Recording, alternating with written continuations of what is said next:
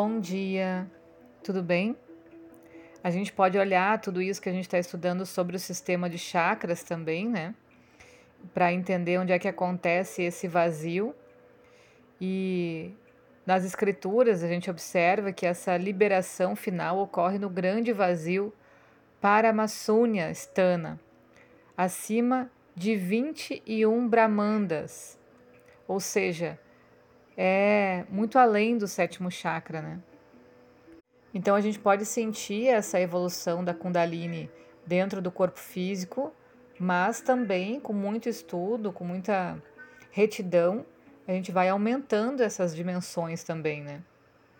E quando transcende o grande vazio, o yogi uh, se torna eternamente livre do ir e vir, ou seja, da roda do nascimento e da morte. Não se deve, entretanto, compreender das afirmações desses, dessas escrituras sagradas que os diferentes estágios ou partes do processo Kundalini ocorrem, por assim dizer, externamente. Eles acontecem intimamente e estão conectados com o sistema mais amplo. E a progressão está dentro do todo, isso é, dentro do Sahasrara. O Yoga Upanishad, as escrituras sagradas, explica a organização dos chakras como abrangendo todo o corpo, começando pelos pés. Então, vai dos pés, os joelhos, ah, a região do elemento terra, né? Nessa, nessa, nessa região está o elemento terra.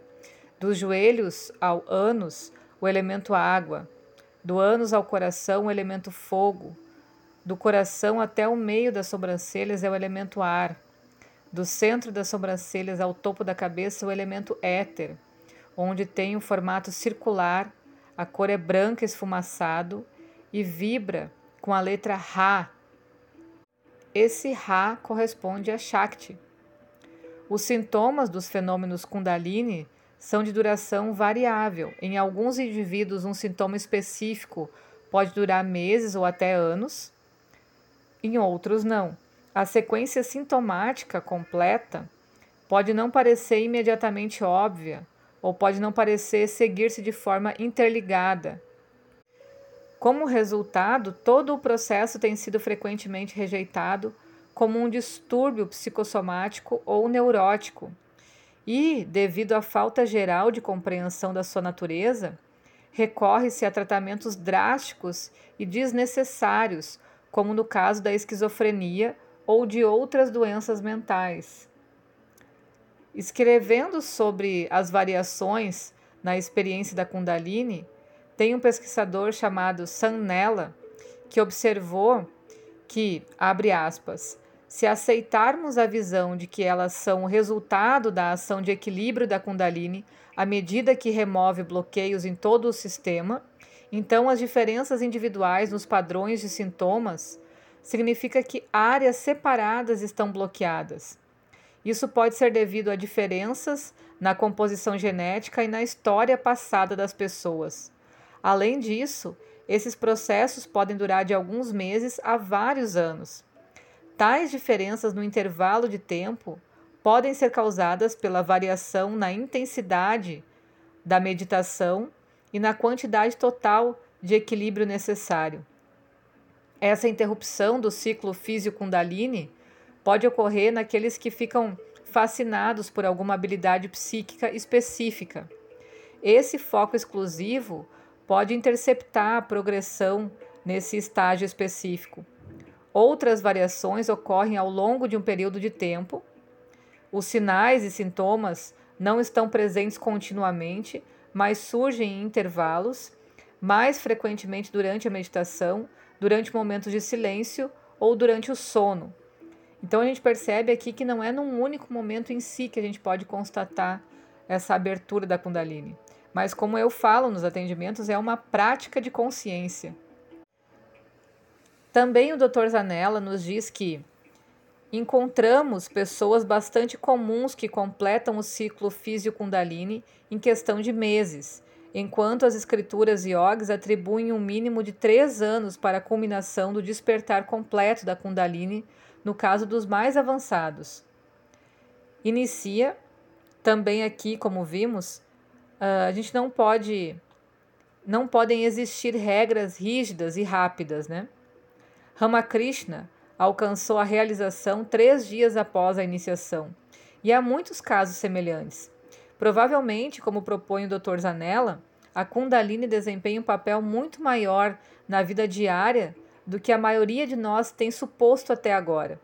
Há uma manifestação muito mais baixa e suave dela que já está desperta dentro de nós, que não é apenas inócua, mas benéfica, que faz o trabalho que lhe foi designado dia e noite, enquanto estamos inteiramente inconscientes da sua presença e atividade. Então, ele também sugere que o mecanismo da Fisiokundalini pode ser uma entidade separada, que pode ser ativada como parte de um despertar completo dessa Kundalini.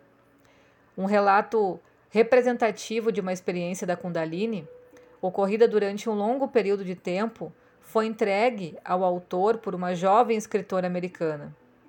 E segundo o que ela relata, foi assim: foi numa tentativa abrangente de compreender as várias experiências e sintomas que dominavam a minha vida que me deparei com descrições antigas e modernas do despertar da Kundalini e percebi que elas explicavam o que estava acontecendo comigo.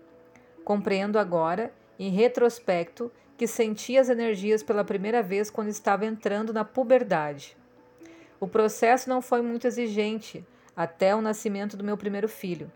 Eu praticava Hatha Yoga intensamente e antes do parto treinava diariamente sem saber com métodos de preparação para o parto que eram muito próximos dos exercícios de pranayama e yoga. Durante o trabalho de parto, uma tremenda energia foi liberada e houve poderosas visões de luz. A reação das pessoas ao meu redor foi parar com tranquilizantes o mais rápido possível. Vários anos depois de suprimi-lo sem sucesso, conheci Swama Muktananda. Foi numa época em que eu não conhecia nem me importava com os professores espirituais e ainda assim, a experiência ao seu redor era tão convincente que eu sabia que precisava segui-la. Foi então que o processo Kundalini se tornou um fenômeno diário e abrangente em minha vida, que não pode mais ser negado.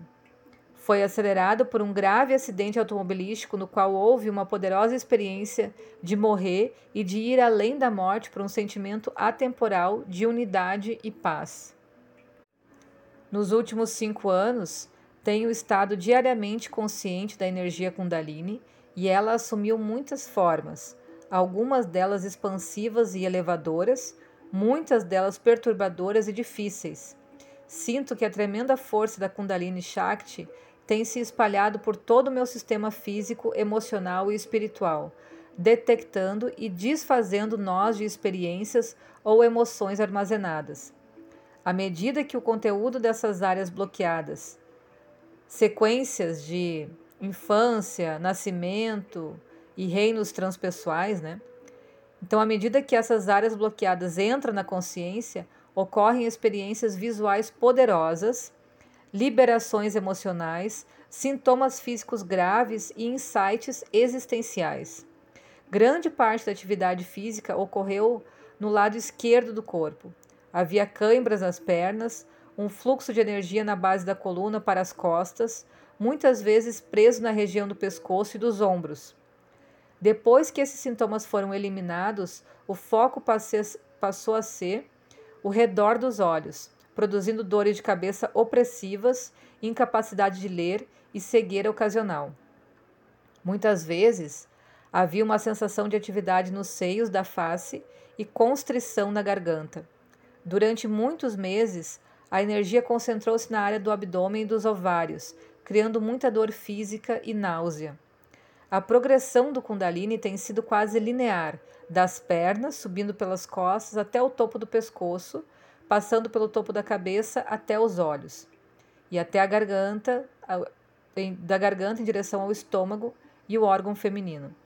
À medida que a energia finalmente limpa uma área, os sintomas desaparecem e não retornam. Às vezes, posso sentir um chakra específico sendo ativado, e outras vezes, especialmente quando as energias são particularmente poderosas, Parece que todo o sistema de chakras está sendo trabalhado. Muitas vezes houve tremores violentos, movimentos e respiração automáticos e um calor abrasador em todo o meu sistema. Tenho me sentido extremamente sensível e receptiva, às vezes assumindo os sintomas ou as energias das pessoas ao meu redor, ou experimentando impressões psíquicas precisas.